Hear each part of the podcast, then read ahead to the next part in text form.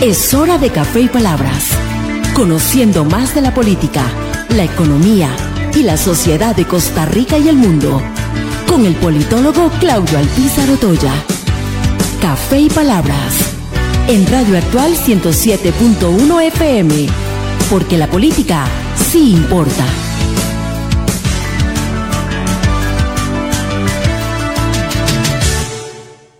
Porque la política se importa. ¿Qué tal amigos? Les saluda Claudio Alpizar Otoya a través de Radio Actual 107.1 FM, con la ilusión que nos acompaña siempre de lunes a viernes de 9 a 10 de la mañana, de poder compartir con ustedes temas importantes de la política nacional e internacional, siempre enfocado más, por supuesto, en lo que sucede en nuestro país, que es al final de cuentas lo que a los costarricenses nos interesa. Les recuerdo que este programa usted lo puede accesar eh, con imagen a través del Facebook Live de la emisora actual FM 107.1 y disfrutar del sonido y de la imagen del programa. También les recuerdo que para aquellos que quieran oírlo eh, posteriormente o verlo posteriormente, hay varios mecanismos. Eh, si quieren verlo en el transcurrir del día o cualquier otro día, pues el programa siempre queda archivado en el Facebook de Café y Palabras y en el Facebook de este servidor. Pero además de eso, también subimos el programa a Spotify. En Spotify, después de mediodía, usted tiene todos los programas de Café y Palabras y puede accesar el último, el de hoy, en donde vamos a compartir eh, con Emanuel González Alvarado, quien es el director del CONAR, el Consejo Nacional de Rectores, y actualmente rector de la Universidad Técnica Nacional. Con él vamos a hablar de la educación superior costarricense, vamos a hablar también del Fondo para los Estudios de Educación Superior y pues todo aquello que es importante en el marco de eh, lo que representa el sistema educativo en nuestro país. Pero antes de conversar con don Emanuel González, así pienso. Así pienso, con Claudio Alpizar, en Radio Actual 107.1 FM. El día de ayer tuvimos una comparecencia más de quien es ministra de Salud, Jocelyn Chacón, ante eh, la Asamblea Legislativa y ante los diputados eh, que investigan los temas relacionados con las campañas electorales. Ya ese tipo de, interpelaciones, eh, en el caso particular de lo que está sucediendo alrededor del tema de los troles, ya es repetitivo e inclusive hasta aburrido no solamente por el nivel de quienes son interpelados, eh, que en algunos casos se niegan a dar información y en otros casos eh, se contradicen constantemente o más bien nos deprimen en relación de cómo se hace la, política en nuestro país. Pero también eh, otros que aportan mucho al, al, espectáculo son los diputados cuando no van bien formados e informados de cómo llevar una interpelación y caemos en un show ahí un poquito de baja altura. Sin embargo, el día de ayer eh, llamaron la atención dos situaciones en relación a la ministra de Salud. La ministra de Salud sigue demostrando que no tiene eh, las aptitudes para el puesto que se le encomendó. Es inepta, ¿no? no tiene el conocimiento ni político ni institucional y agregaríamos que también en el tema técnico de la salud, doña Jocelyn Chacón no reúne los requisitos para ser ministra de Salud. Sin embargo, eh, cuando va a las comparecencias nos deja todavía más dudas. El día de ayer me llamó la atención de que nuevamente una versión nueva de su relación con Piero Calandrelli, y el troll eh, que ha puesto en el tapete eh, cómo funcionan las redes sociales en relación a los trolls y a los perfiles falsos para buscar apoyos o para denigrar a otros. Y me llamó la atención que ella, una vez más, acepta la relación con el troll. Y acepta una vez más que pagó al troll para sus servicios.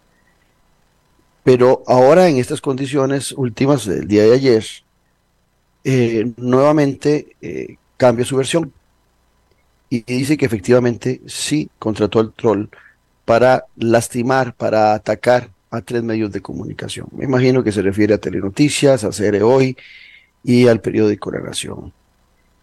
Y no solamente acepta que siendo ministra estaba utilizando eh, juego rastrero como es el uso de los troles para atacar a los medios de comunicación, sino que posteriormente ante una consulta de la diputada de la Unidad Social Cristiana, eh, Vanessa Castro, que le pregunta que si estaría dispuesta a regular todo lo que se da alrededor de los troles, ella contesta que sí, pero que lo ampliaría, que también estaría dispuesta a regular a los medios de comunicación.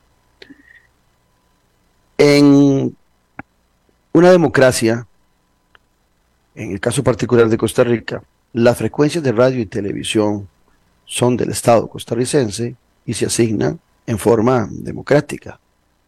En el caso particular del Internet no hay regulación. Y en el caso de la prensa escrita tampoco hay regulaciones sobre lo que puedan decir y lo que puedan pensar y lo que investiguen. Por supuesto que hay eh, medios de comunicación más ligados a la investigación científica y otros que están muy ligados a transmitir chismes, que se comportan casi que como una, como una red social. Pero es válido que existan todos en el juego de la democracia. Yo no me imagino que alguien se pueda plantear en los Estados Unidos de América, ni el mismo Trump lo vi en ese plan, que era muy afín a la cadena Fox y muy contrario a CNN. Yo no me imagino que en Estados Unidos alguien pueda pretender cerrar CNN y dejar Fox o a la inversa. O que alguien quiera cerrar el Washington Post y dejar el New York Times o a la inversa. Y eso pasa en muchas latitudes donde la democracia se sustenta en un fundamento que es eh, determinante, como es la libertad de pensamiento. La libertad de pensamiento da el marco para que exista la libertad de prensa. Aquí, eh, si una persona tiene su programa, como el caso particular mío, le puede dar su nota editorial con toda la libertad y tiene responsabilidades sobre lo que dice. Si Claudio Alpizar en este programa en un momento dice algo que afecta a alguna persona, están los estados judiciales para que esa persona pudiera juzgarlo y llevarlo a los tribunales. Si es que está mintiendo, si está diciendo una falacia o si está eh, eh, maltratando la honra de alguien existen los espacios. Y los medios de comunicación tienen derecho a tener una línea editorial, a tener una línea ideológica, a compartir o no compartir con quienes gobiernan en determinado momento. Así como otros están en su derecho de estar muy afiliados y apegados a quienes están gobernando en determinado momento. Eso pasa hoy. Vemos muchos medios afiliados al presidente de la República. Bueno, se vale, se vale, pero que lo digan, no que finjan que son objetivos, que lo digan que están a favor del presidente y todo lo que el presidente hace y dice. Y otros que se oponen a su línea de trabajo y a sus prioridades de trabajo. Y también eso es válido. Entonces, cuando doña Yosili Chacón no solamente dice que ha pagado para atacar a medios de comunicación, antes nos había dicho que era para hacer una ayuda, para hacer una caridad, en otras dijo que era para un un proyecto de promoción de la salud. Ahora nos da una versión nueva y nos dice que sí, que sí pagó para atacar estos tres medios de comunicación, lo cual no está bien, pero para peores, la fresa, la cereza que le pone al pastel el día de ayer es cuando, ante la pregunta de la diputada Vanessa Castro, dice que está de acuerdo en que se regulen los medios de comunicación. Los que aplauden eso, me imagino que estarían muy contentos de vivir con la libertad de expresión entre comillas, que hay en Cuba, que hay en Corea del Norte, que hay en la misma Rusia o la misma República Popular China, donde los controles sobre la libertad de expresión se dan no solo en los medios de comunicación, sino también en las redes sociales y en el Internet. Me imagino que quienes aplauden eso son muy afines a estos regímenes. Estamos en Café Palabras porque la política sí importa. En breve volvemos con Café y Palabras con Claudio Alpizar. Revista Decisiones, una ventana de conocimiento del acontecer nacional e internacional. Disfrute de artículos de opinión y ensayos de grandes profesionales de nuestro país y de otras latitudes. Para el buen lector y para quienes desean fortalecer su criterio, búsquenos en revistadecisiones.com. Contáctenos al WhatsApp 2273 1473. Revista Decisiones. La huella en la política. Disfruta de la aventura en familia con tu nuevo MG RX8, el SUV más grande para 7 pasajeros. En la ciudad, la playa o la montaña, Costa Rica es para disfrutarla con el más grande, con el MG RX8, con tracción 4x4, 6 modos para manejo, un gran espacio interior y la tecnología de vanguardia para disfrutar en familia del confort en cualquier terreno. Descubrí el nuevo MG RX8 desde 698 dólares al mes en nuestras sucursales de La Uruca, Curridabat, Multiplaza Escazú o en www.mg.cr. Aplican restricciones. El Chastino Gourmet son la combinación ideal para disfrutar de un excelente menú y poder llevarse a casa esos exquisitos ingredientes de la buena mesa italiana. Te brindamos los sabores de Italia, acompañando excelentes vinos de la campiña europea. Y en el Cestino Gourmet tenés un mercado bien surtido, con finos ingredientes que utilizamos acá para que lleves a casa nuestra sazón y elabores tus platillos a nuestro estilo. El Chastino Gourmet pone a Italia en su mesa y en su casa. Le recordamos también visitarnos en el Centro Comercial El Boulevard, local número 18, Huachipelín de Escazú, 2572-1182. Nueva temporada de Noche sin Tregua con Claudio Alpizar. Durante 11 temporadas hemos disfrutado junto a usted de lo mejor de la política, de la sociología, de la economía y más, para formarnos como mejores ciudadanos. Acompáñenos todos los domingos al ser en punto a las 8 de la noche. Disfrute de la política con P mayúscula, por Tica Visión y por nuestro canal en YouTube, Noche sin Tregua, con los mejores análisis y debates de la política nacional e internacional. Noche sin Tregua, la política con P mayúscula. Domingos, 8 pm.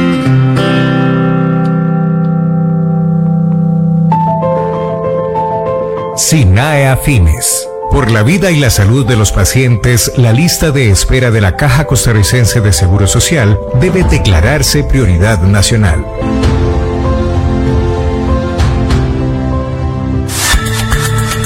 Editorial Jade le invita a que adquiera ya el libro El elefante, el liderazgo y la política con P mayúscula del politólogo Claudio Alpizar Otoya en las librerías de la Universidad de Costa Rica, Universidad Nacional. Una lectura y manual del buen político. Un libro de consulta para quienes gustan de la política. Costo del libro 8,600 colones. O solicítelo al WhatsApp 8325-8357. Estamos de vuelta en Café y Palabras con el politólogo Claudio Alpizar. Porque la política se importa acompañados del rector de la Universidad Técnica Nacional, Emanuel González Alvarado, doctor en educación, eh, que además de ser rector de la Universidad Técnica, le toca durante este periodo eh, ser también el director del Consejo Nacional de Rectores. Y vamos a hablar sobre la educación superior en nuestro país. Don Emanuel, qué, qué gusto tenerlo aquí en Café y Palabras. Igualmente, un placer, eh, Claudio, y un honor poder estar aquí compartiendo, con todo gusto.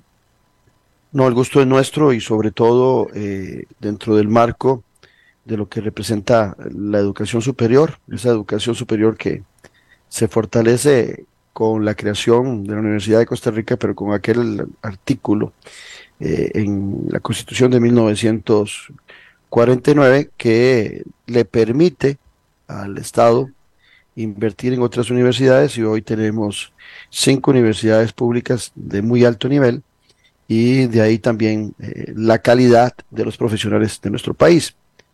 Emanuel, en ese marco de esas cinco universidades, eh, para ir ilustrando a nuestros oyentes, eh, ¿cuánto, cuál es el tamaño de la población estudiantil universitaria estatal en nuestro país? ¿Cuánta gente de esa que está en, las universidades públicas viene de la escuela, perdón, del colegio público? ¿Cuántos eh, vienen del colegio privado? ¿Cuántas becas hay?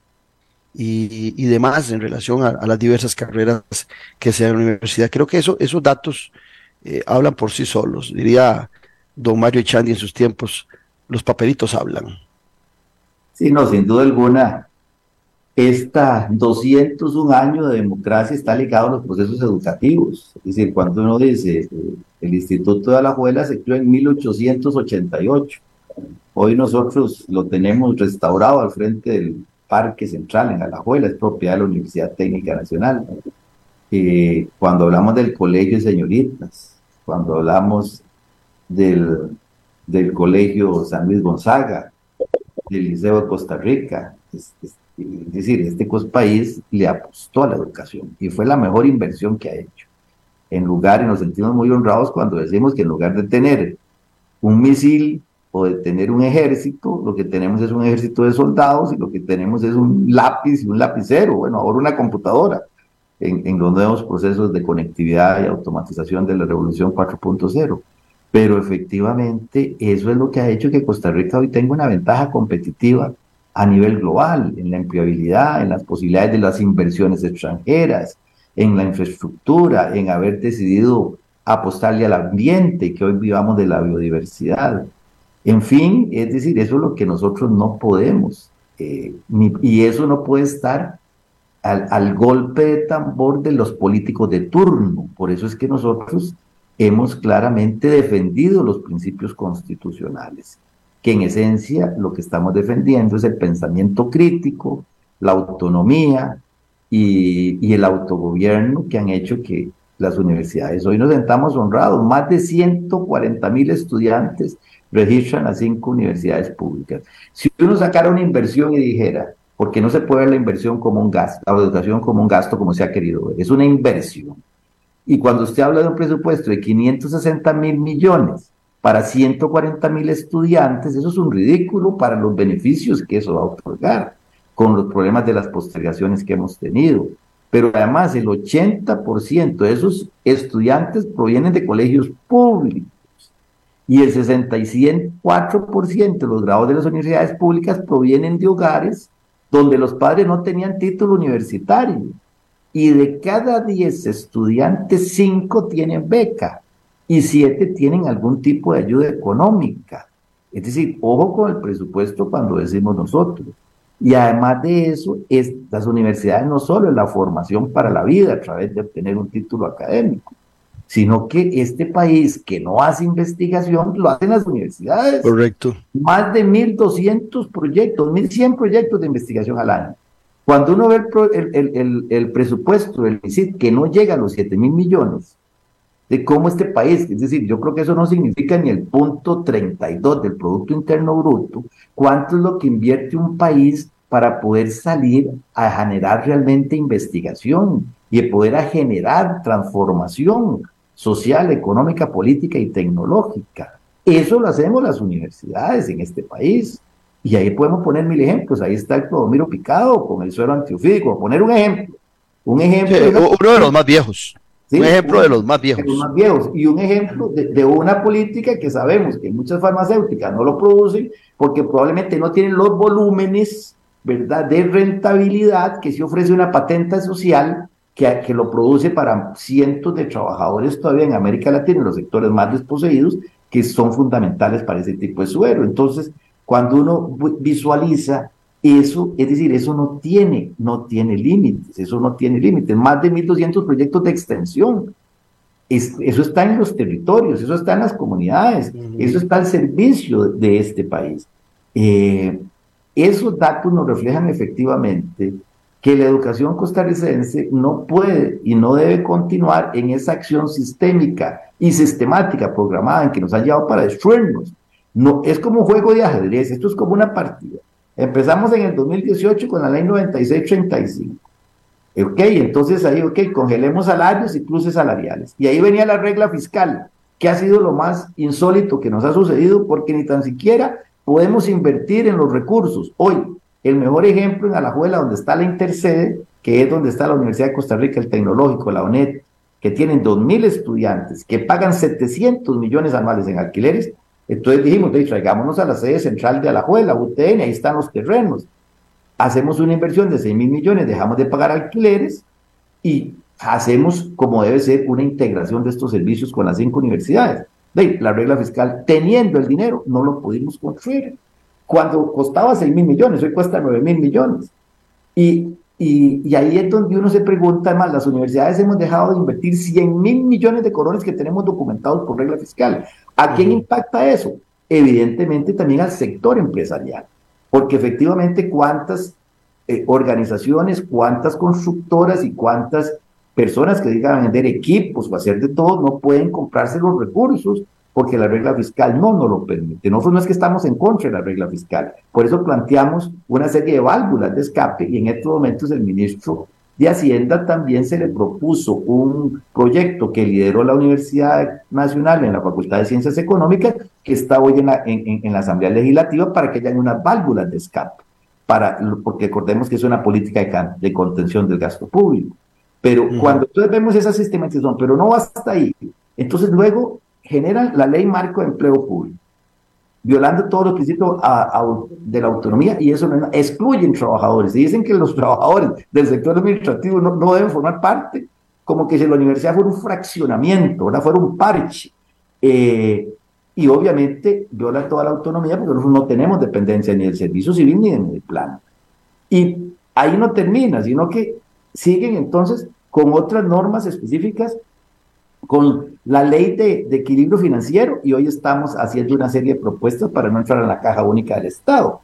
Pero la que viene a acabar con todo esto es la ley de redistribución del FES, el proyecto 23.380. ¿Verdad? Eso es como que lo que no han podido hacer en partes, entonces hagámoslo en una sola. Entonces, quitemos a CONAR y pongamos una sobreestructura sobre CONAR, donde la relación sería 4 a 1, porque estaría la gente del MEP, la gente del MISIP, la gente de Hacienda, ¿verdad? Y un solo rector, donde no hay representación estudiantil, donde entonces el Banco Central, que no tiene que ver con esto, empieza a, a, redistribuir los fondos. Es decir, entonces ellos mismos definen cuál es la política país que queremos con relación a la oferta de las carreras. Es decir, definitivamente yo ya decimos que esa fue la fresa pastel para terminarlo de terminar, el jaque mate en una partida de ajedrez. Entonces esto me parece que nosotros hemos sido muy enfáticos, porque en el fondo nosotros no estamos eh, eh, defendiendo bollerías. ¿Cuáles bollerías? Es decir, ya la ley 9635, la ley marco de empleo público con su salario único, todos estos temas y ajustes que se han venido haciendo a pensiones, ya eso es un estribillo. Y como usted muy bien lo plantea, don Claudio, eh, nosotros, es decir, siguen impactando, siguen, y, ya los ajustes se han hecho. Nosotros hoy, para el 2024, tenemos ya, se está trabajando fuertísimo en un régimen único de empleo universitario, que empezamos hace dos años y ya tiene que estar en el 2024. Un régimen único, es decir, que un trabajador va a ganar igual en cualquier universidad de Costa Rica. Estamos conversando con Emanuel González eh, Alvarado, que es doctor en educación, rector de la Universidad Técnica Nacional y hoy director del Consejo Nacional de Rectores que agrupa a las cinco universidades públicas de nuestro país. Emanuel, eh, ¿de dónde viene eh, esa idea de disminuir eh, a las universidades y sobre todo su autonomía? Lo planteo porque en el 2018 se cumplieron 100 años de la reforma universitaria de Córdoba, o sea, tenemos más de 100 años de esa reforma universitaria, en donde los estudiantes, profesores y demás se rebelaron contra aquellos que tenían la autoridad en las universidades de América, especialmente en Córdoba, después inspiró América, América Latina, eh, para alejarlos de que las universidades estuvieran influidas por la autoridad política del momento en, el país y también para alejarlos de que la influencia religiosa que dirigía muchas universidades también dieron paso eh, a un lado para que apareciera la autonomía universitaria. Ahora que te hablaba de la constitución política de 1949, ya nosotros eh, teníamos de los años 40 la Universidad de Costa Rica, todavía no estaba incluida en, la Carta Magna, pero se incluyó y, y, ya con la evolución y con, ¿qué serían? 20, 30 años, no, 20, sí, 30 años 1949, 1918, ya teníamos los costarricenses conocimiento de la reforma universitaria, de cómo se había implementado. Entonces, desde, desde la constitución política de 1949 se establece esa autonomía, inspirado en esa reforma Eh, reforma que también está inspirada en cómo funcionaban las universidades en los países eh, desarrollados de hoy, ya fuese Europa, ya fuese Estados Unidos, ya fuese Canadá. Y eso fue lo que inspiró, pero a mí me preocupa enormemente que hoy muchos costarricenses, no los están ejerciendo el poder, sino muchos ciudadanos aplauden que se le quite a las universidades la autonomía. Eh, hablan de que las universidades son un Estado dentro del Estado, una república dentro de otra república, sin el conocimiento de algo fundamental que vos acabas de decir, que es el tema de la promulgación del pensamiento crítico. Pensamiento crítico en universidades públicas que ha hecho que se caigan gobiernos en América Latina y otras latitudes sin importar si fueron de derecha o de izquierda. Sencillamente se cayeron por ese pensamiento crítico. ¿Qué pensás vos o qué piensan en CONARE en relación a esta sistematización del golpe a la autonomía universitaria? Porque tanto eso que estás planteando vos de la intención de inmiscuirse en la definición del FEST, el Fondo de Educación Superior, por el gobierno o por el Ministerio de Hacienda es inconstitucional, porque el artículo constitucional de las universidades establece no solamente que pueden definir su propia forma de gobierno, al punto que las cinco universidades, cada quien escoge su rector a su conveniencia, a su decisión interna, a sus reglamentos internos. Pero también ese mismo artículo constitucional establece la autonomía total, la descentralización en las inversiones que cada universidad hace. Ni siquiera una universidad le puede decir a la otra en qué debe invertir sus recursos. ¿Por qué cuesta tanto que hoy el ciudadano comprenda algo que es fundamental para el fortalecimiento de la democracia, el, incentivo del pensamiento crítico para el fortalecimiento de una verdadera democracia? Es que a mí me parece que efectivamente también hay intereses eh, bien, hay un capitalismo salvaje que, que anda galopando por todo el globo terráqueo eh, fuertemente. Tenemos una economía de libre mercado muy amplia. Nuestro país tiene más de casi 60 universidades privadas eh, contra cinco universidades públicas, de tal manera que en este país no se ha negado la posibilidad que los intereses económicos también desarrollen la la educación. Pero la esencia de todo esto es que este es un bien público. Es decir, la educación es un bien público, es patrimonio de, este país. Es decir, si, si, si este país tiene un patrimonio que es la biodiversidad, que hoy hace que 2.300.000 turistas puedan ingresar a este país y generen cadenas de valor, pues así ha sido la educación. Es decir, yo siento que nosotros tenemos dos grandes pilares. Haber apuntado la educación y el tema de la biodiversidad se convierte en dos. Pero la educación debe ser patrimonio, la universidad es un bien público. Y como vos bien lo decías, Claudio, en esa reforma constitucional, lo que se pretendía es que los gobiernos de turno no tuvieran injerencia. Por eso el FES está blindado desde el artículo 72, perdón, 78, 84, 85 y 87 de la Constitución Política, porque el legislador lo primero que pensó era sobre las vulnerabilidades en que pudiera haberse inmerso una sociedad donde la educación, siendo ese pilar, con ese pensamiento crítico, es lo que usted no puede perder. Cuando nosotros vemos un poco la lógica de cómo apuesta el país y, cómo se desarrolla el país, al final recordemos que también los políticos definen cuál es la orientación política que usted quiera tener con, con relación a la orientación de las políticas. Entonces, cuando vemos nosotros en nuestro país, ¿a qué ya ha venido apostando Costa Rica? Primero, por, por un lado, a los servicios corporativos a los call centers que pueden estar integrados en ciencias de la salud, financieros, turísticos, tecnológicos. A la manufactura avanzada, pero es una maquila, una maquila eh, que ya no son los blue jeans, que ya no es la bola de béisbol, sino de equipo médico, con ciertas condiciones de robótica y de automatización, de clúster que se han venido posicionando muy bien, y a una agricultura que si vos la ves, de que somos grandes exportadores de piña, el primer eh, exportador de piña fresca en el mundo. Un país tan pequeño, un café gourmet que se cotiza de una manera extraordinaria y un banano que se vende y, palma africana. Pero si vos ves esa lógica, en esa lógica, Claudio, ¿qué sería lo que requiere el país? En esa lógica, entonces, ¿qué es lo que dice?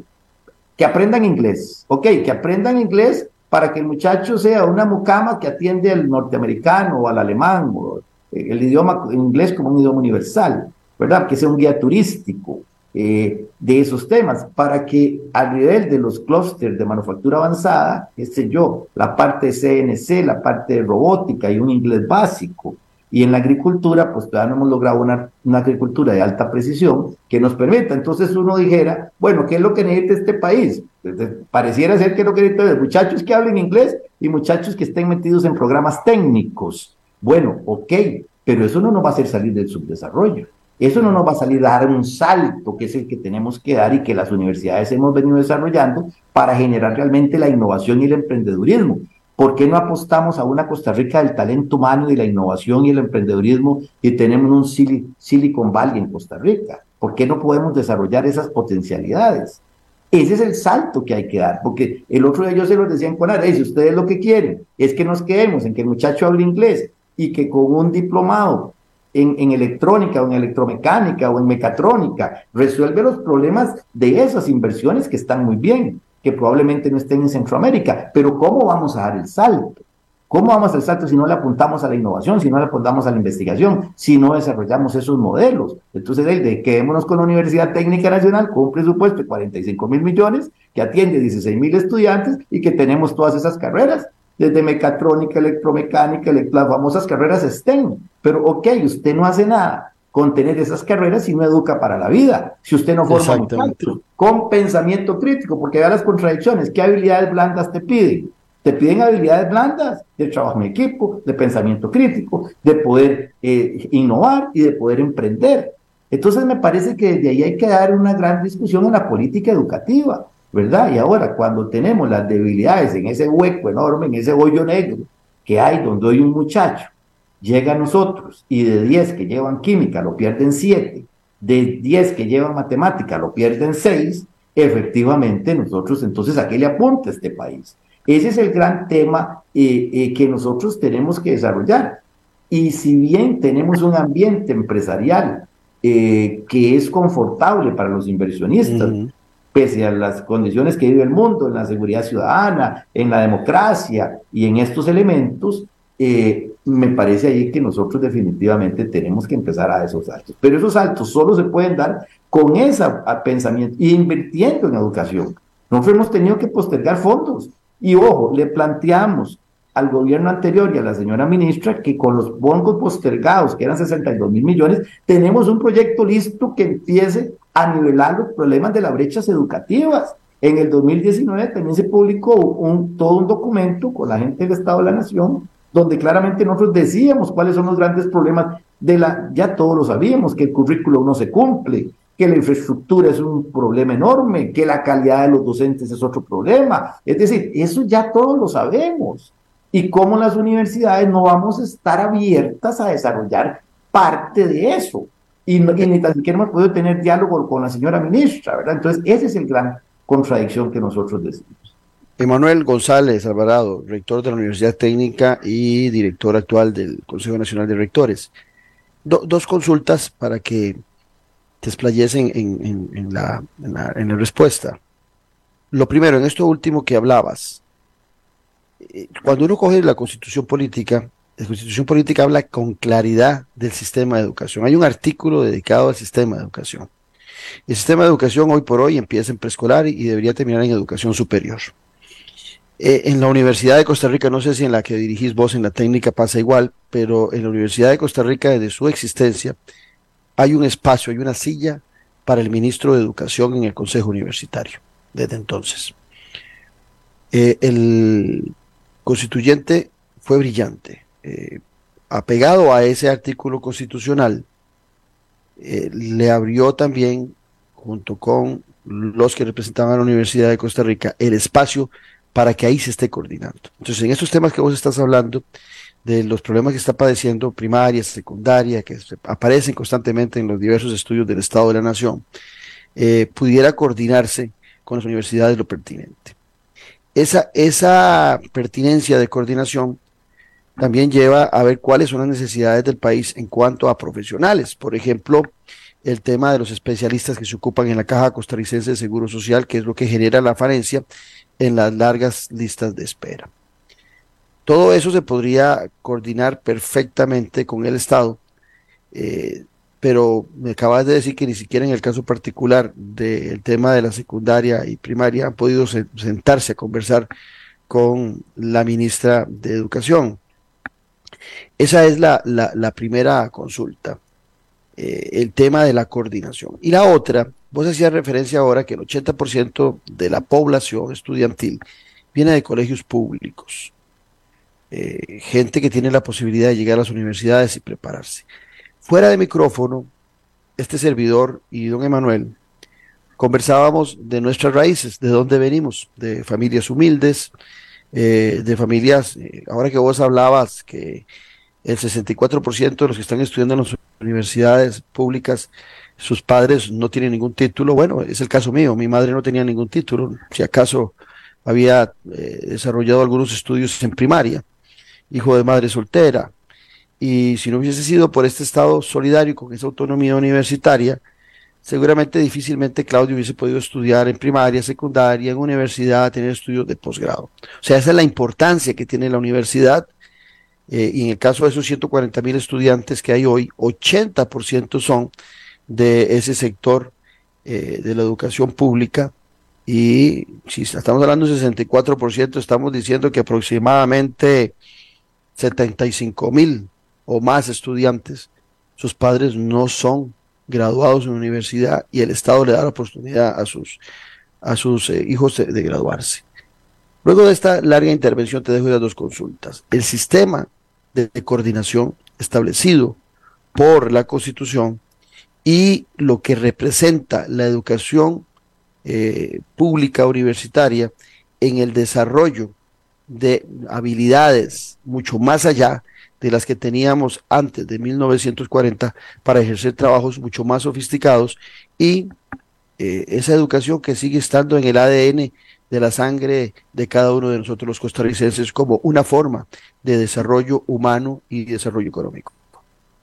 Sí, definitivamente yo creo que la primera premisa de partida, Claudio, como vos lo planteas claramente, es que la educación es un sistema. Usted no puede parcelar la educación ni la puede fragmentar. Usted no puede fragmentar la primaria, la secundaria con la actividad universitaria, porque eso es un sistema que está unificado. Nosotros hemos venido planteando, sin duda alguna, como te decía, propuestas y proyectos. Usualmente en los procesos de negociación del FES se negocia un convenio aparte con el MEP. Es, en esta posibilidad ni tan siquiera eso hemos podido hacer. ¿verdad? Es decir, la comunicación realmente ha estado casi que en cero y eso mm, mm, nosotros hemos buscado todos los acercamientos posibles para poder nosotros poder lograr esa, esa sistematización y esa programación de la universidad como un todo, apostándole. Nosotros hemos puesto las universidades al servicio del Ministerio de Educación Pública, las cinco universidades.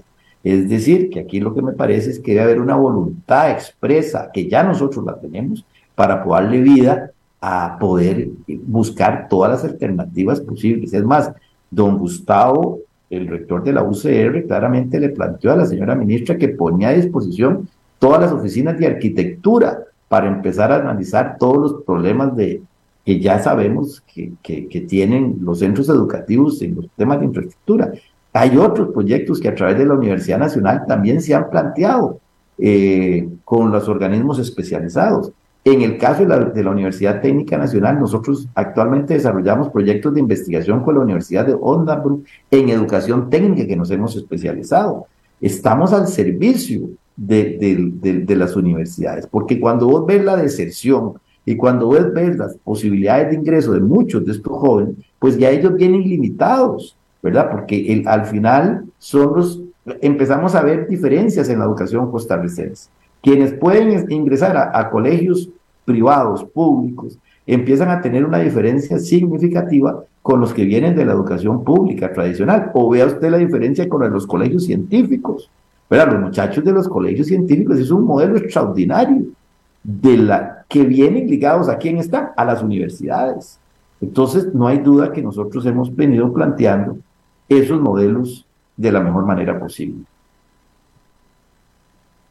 Ahora bien, en, esos modelos que buscan eh, fomentar eh, otro tema que es mi pasión, es este modelo que empezamos a definir en los años 40 con el doctor Calderón Guardia, es el modelo, Emanuel, que nos permite desarrollar la clase media costarricense, que se vuelve eso junto con la salud, con la Caja Costarricense de Seguro Social, porque lo decía un día de estos en un, en un artículo que escribí en la revista de Decisiones.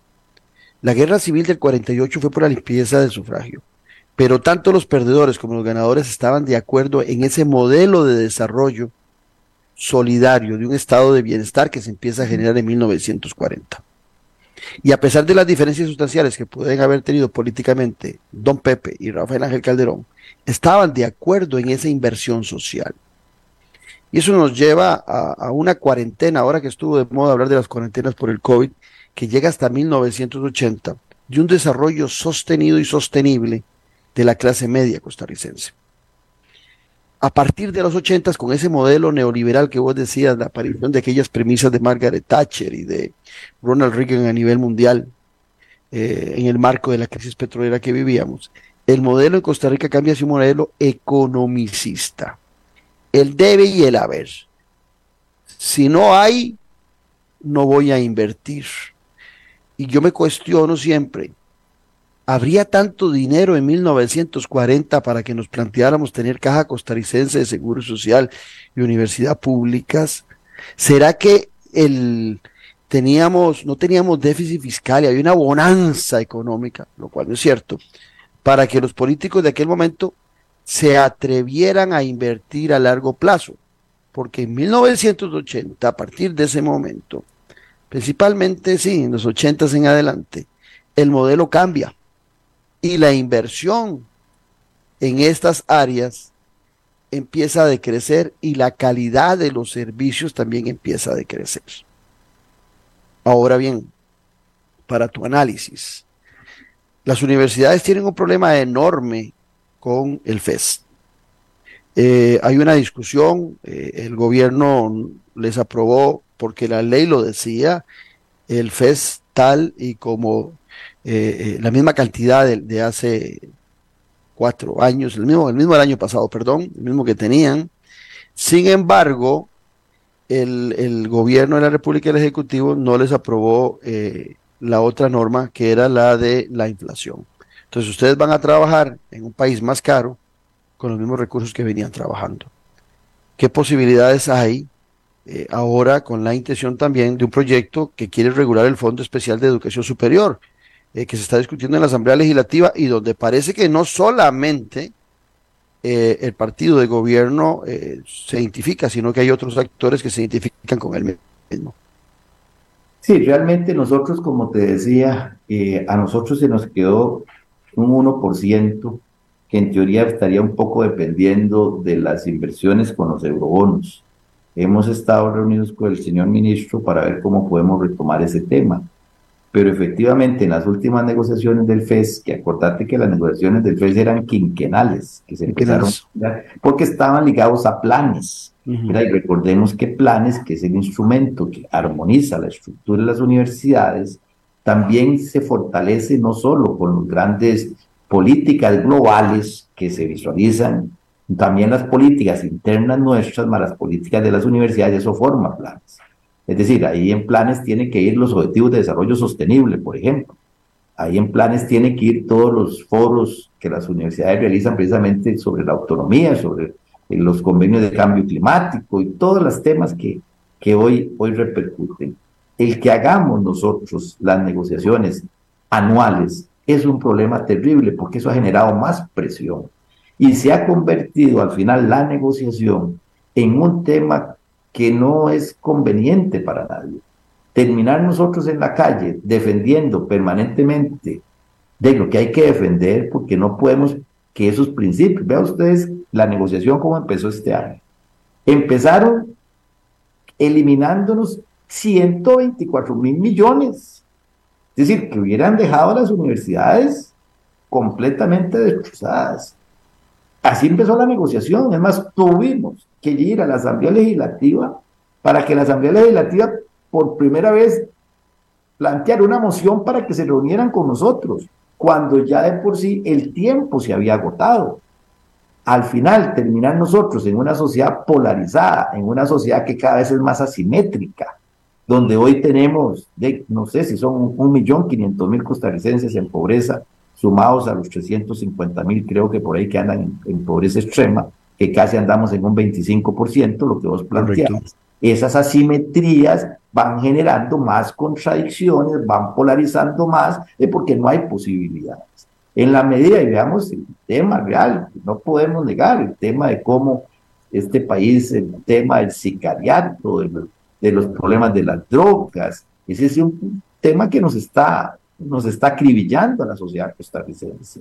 La delincuencia, la seguridad ciudadana, son temas que, que, que, que nos tienen a nosotros en una encrucijada terrible. Eh, entonces, desde esa perspectiva, para nosotros ha sido muy complejo y muy difícil. Se postergan fondos, vienen las negociaciones, defendimos al final hasta los mismos diputados. Nosotros hemos tenido, Claudio, y tenemos dos años de tener una excelente relación con los señores diputados. Los hemos reunido por provincias, nos hemos reunido uno a uno, nos hemos reunido por fracciones, no salimos casi que la segunda casa nosotros en la Asamblea Legislativa y en verdad que hemos encontrado un gran apoyo, por ejemplo, el tema de la regla fiscal. Quiero decirle que el común denominador es que la gente no tenía idea de lo que era la regla fiscal. No, aquí, siempre, me, aquí siempre me opuse yo a, a la fiscal. Siempre dije que era un balazo en el pie y, y el tiempo me dio la razón. Mira, desde eh, ahí empezamos, yo llamaba esto un proceso de evangelización con los señores diputados y hemos entrado en una gran armonía. Mira, ahora que fuimos a exponer sobre el proyecto ley 23.380, ¿qué encontramos nosotros los señores diputados? Claramente diciendo así, casi que textualmente, que el proyecto no tiene ni pies ni cabeza, la violación permanente a los principios constitucionales, pero eso nos ha llevado a nosotros en verdad reunirnos permanentemente con los señores diputados, hacerles esa, esa sensibilización de por qué tenemos que invertir en la educación, desmistificar todos esos, es, esas, esos datos que se han venido dando de los salarios, de las convenciones. Eso, eso, eso te iba a tocar.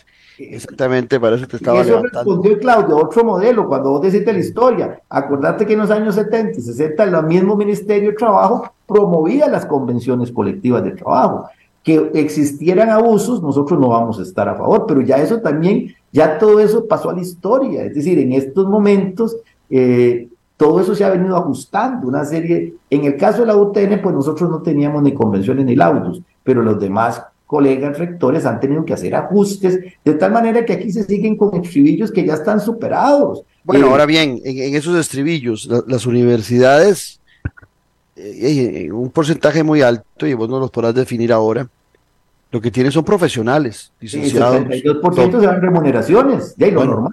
Sí, porque son doctores, máster, licenciados. Eh, vamos a ver, no, pueden dar clases de posgrado ni de pregrado gente que no se graduó en una universidad y que no tiene, eh, y, que una universidad paga muy altos salarios en muchas universidades del mundo, no es la excepción de, de nuestro país. Y, inclusive en la primaria y en la secundaria, en muchos países nórdicos son los mejores salarios que hay para eh, los asalariados.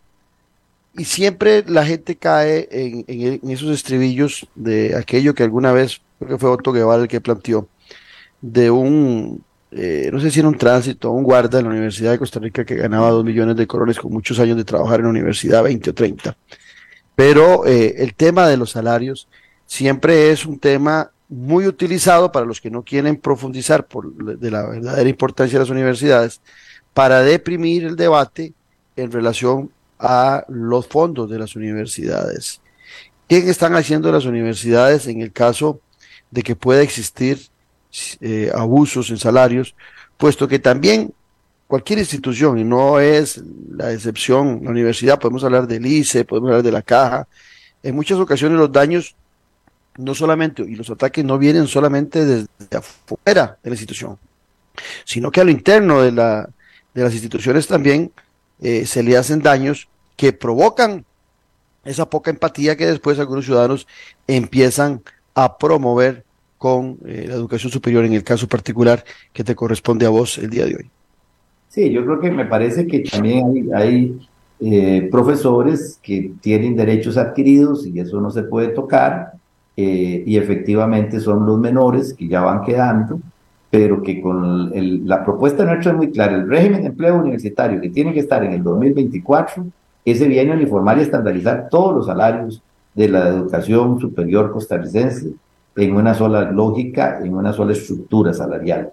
Ese es el mejor ejemplo de la respuesta que hemos dado. Pero además de eso, ya se venían haciendo los ajustes en las otras universidades hermanas y que efectivamente eh, de muchos ya sí tenían, qué sé yo, ciertas edades, eh, que ya se han jubilado y que definitivamente ya ese pues era un tema del pasado, pues ahí están quienes tienen sus derechos adquiridos y que definitivamente pues estarán en algunos procesos. Eh, pero me parece a mí que ya esos son temas resueltos, ¿verdad? Ya esos son temas, más bien se está dando un fenómeno difícil, y es que muchos de los eh, profesores y jóvenes no van a poder competir con los salarios que más bien nosotros les pagamos, que está más sustentado en ciertos pluses, y se están más bien retirando hacia la empresa privada. Y muchos se están yendo, porque definitivamente la empresa privada los está absorbiendo eh, de, con salarios más competitivos que eso también no deja de ser, ¿verdad? problema. Para, para, para el sistema educativo costarricense, pero, pero ya los ajustes están. Ahí está la ley marco de empleo público, ahí está el sistema marco de empleo universitario, y, me parece que ya esos son temas que se han venido ajustando naturalmente. No podemos tapar el sol con un dedo. Eh, también respondieron a momentos históricos diferentes, pero lo importante es tener la capacidad de hacer los ajustes que correspondan para ir equilibrando todo el sistema. Emanuel González Alvarado, rector de la Universidad Técnica Nacional y director del Consejo Nacional de Rectores.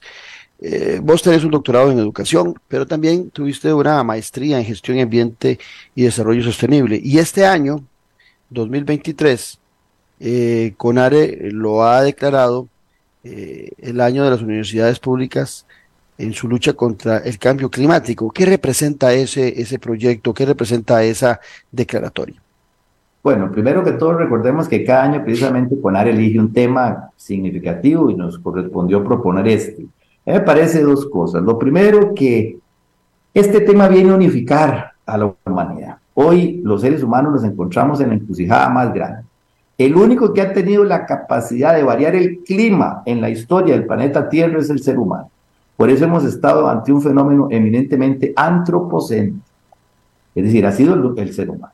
Sabemos que la, la molécula S2 en la era preindustrial estaba en 230 partes por millón antes de que usáramos combustible fósil. Estamos hablando de 1745. Hoy las partes por millón de esa molécula llegan a 430 partes por millón y obviamente la molécula S2 asociada a los combustibles fósiles, que fue la forma energética que, la, humanidad tomó, pues no tienen esta gran encrucijada donde la temperatura ha aumentado un grado centígrado. Pero al final este tema no solo unifica, porque este es un tema que tiene que ver con que nosotros compartimos una casa en común. Nosotros somos seres planetarios, nosotros no somos seres...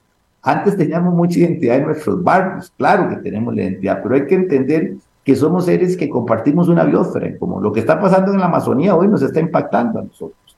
Así como viaja la red de las tecnologías de la información y comunicación a la velocidad de la luz, en estos momentos, así los impactos que ha venido sufriendo el planeta Tierra son iguales. Y hoy nos encontramos ante situaciones cada vez más angustiantes que vivimos, no solo por la desertificación de los terrenos y la seguridad alimentaria, no solo por la sequía, los incendios, las lluvias intensas que el año pasado tan fuertemente nosotros tuvimos que ver eh, en nuestro país y, en todo el globo terráqueo. Y al final, ¿quiénes son los más impactados? los más pobres y los más desposeídos. ¿Verdad? El cambio climático, decía yo, que es como el COVID. Vino a desnudar esas grandes asimetrías humanas. Por eso nos parece a nosotros que hoy el, este tema es vital porque esto unifica. Este es un tema que humaniza. Este es un tema que nos pone en una reflexión sobre cuando vemos los objetivos de desarrollo sostenible 17, y esa es la gran política que deben de apostar los seres humanos hoy en todo el planeta. ¿Y cuáles son, de Claudio? ¿Cómo quitamos el hambre? ¿Cómo hacemos poblaciones menos asimétricas? ¿Cómo accesamos a la educación? cómo no eliminamos la biodiversidad, cómo accesamos al agua potable, cómo evitamos, al final es cómo sobrevive la especie humana. 8 mil millones de seres humanos, como nunca la, esta biosfera se imaginó tener tanta gente, con un consumo despiadado, con una economía de obsolescencia programada, nos tiene nosotros y, y con un cambio en el uso del suelo, a dónde metemos los 8 mil millones de seres humanos eh, eh, y que vivimos en un solo bloque. No se necesita más que en verdad sensibilizar en varios ejes. Nosotros tenemos un programa fuerte, agresivo.